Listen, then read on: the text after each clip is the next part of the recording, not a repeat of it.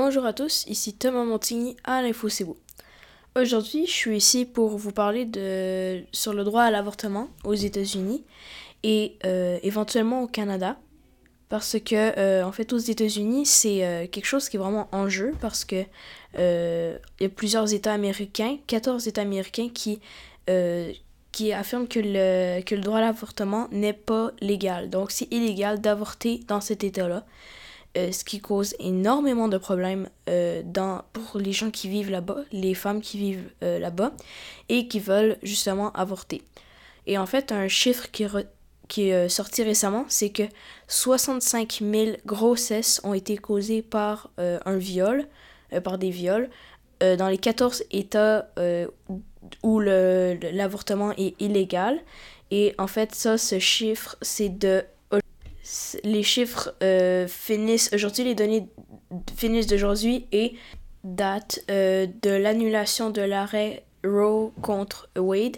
Euh, en fait, c'était en 1973 où que la Cour suprême avait légalisé l'avortement et que en 2022, en juin, on avait, ben, les États-Unis avaient certains États, pas tous les États-Unis, donc 14 États ont rendu l'avortement interdit et ce qui, comme j'avais dit, ça a changé euh, les vies de plusieurs personnes. Et c'est fou qu'on qu se ramasse avec un chiffre aussi énorme de 60, 65 000 grossesses issues d'un viol. Et en fait, ça, c'est juste la pointe de l'iceberg parce que on, on, estime à 520 000 viols survenus, euh, survenus depuis euh, l'annulation de l'arrêt Roe contre euh, Wade. Et en fait, ça, c'est des viols complets qui n'ont pas nécessairement. Euh, qui n'ont pas résulté nécessairement à une grossesse et éventuellement à un avortement. Mais ça reste que c'est énorme. C'est quasiment un demi. Ben, c'est plus qu'un demi-million. Euh, ben, qu'un million et demi de. de viols. Donc, c'est des centaines de milliers de femmes qui sont visées par ça.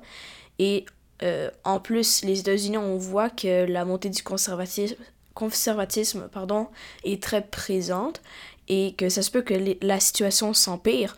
On voit des États qui deviennent de plus en plus euh, conservateurs puis souhaitent prendre des mesures encore plus euh, fortes pour euh, réduire les droits des femmes ou de minorités.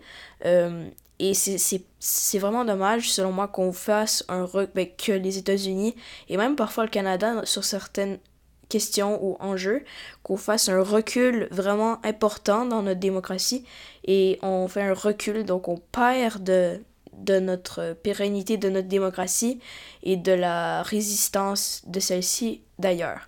Euh, c'est vraiment dommage qu'on se rende là à, à restreindre les droits de, de, de, certaines personnes.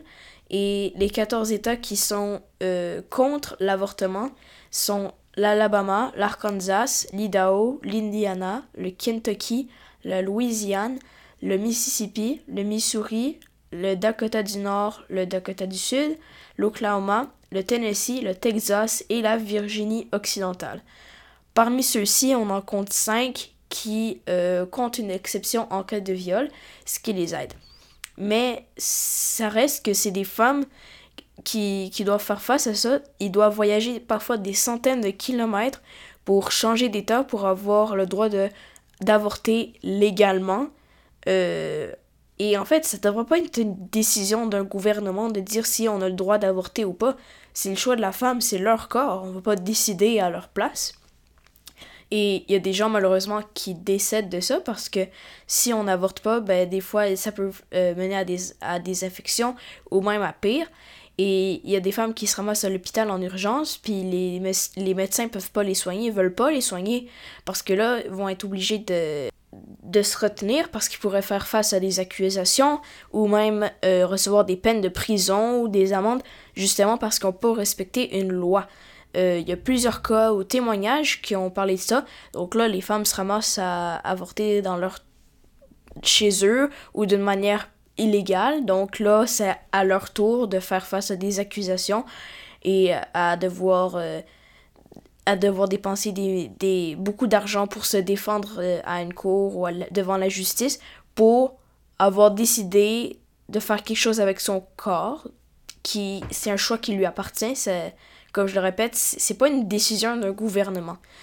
Et on, voit de plus en plus des mouvements euh, similaires au Canada. Euh, pas nécessairement soutenus par Pierre Poilievre, mais peu importe c'est qui, il y a des gens qui, qui veulent un recul dans ce sens-là, contrairement à d'autres qui veulent vraiment légaliser ça, euh, donner des ressources aux femmes aussi. donc c'est vraiment ça.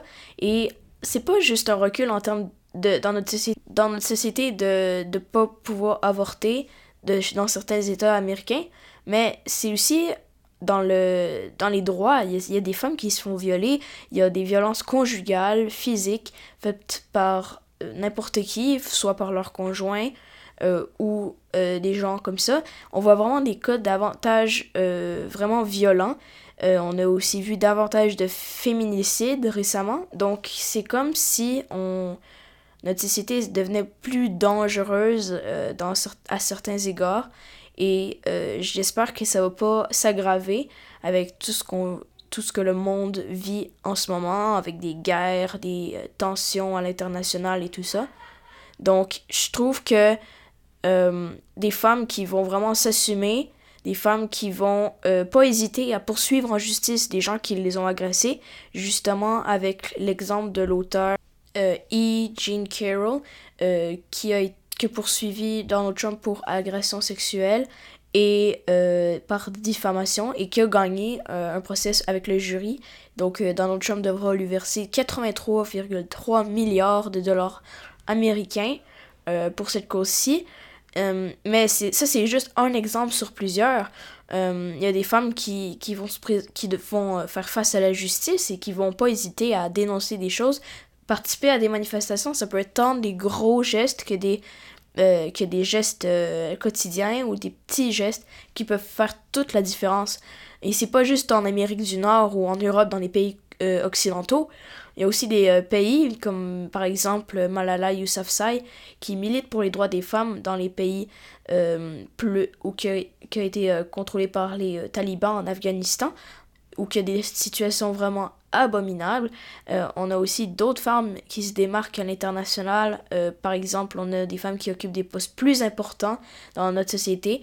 Donc, je pense que c'est en donnant plus de place aux femmes, euh, en, en leur donnant plus de droits et tout ça, en mettant l'homme et la femme à aux droits égaux, salaires égaux, conditions égales, tout ça euh, au même niveau.